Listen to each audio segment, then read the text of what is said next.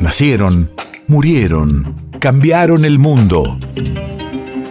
En Nacional Doc, siempre es hoy. Siempre es hoy. 10 de marzo 1813. Hace 209 años se crea en Buenos Aires la Facultad de Medicina y Quirúrgica, dirigida por el doctor Cosme Argerich. Radio de la Memoria. El plan del doctor Argerich, aprobado por la Asamblea General del Río de la Plata, era de seis años y fue uno de los mejores por la coordinación de las materias y la amplitud de su estudio. País de efemérides.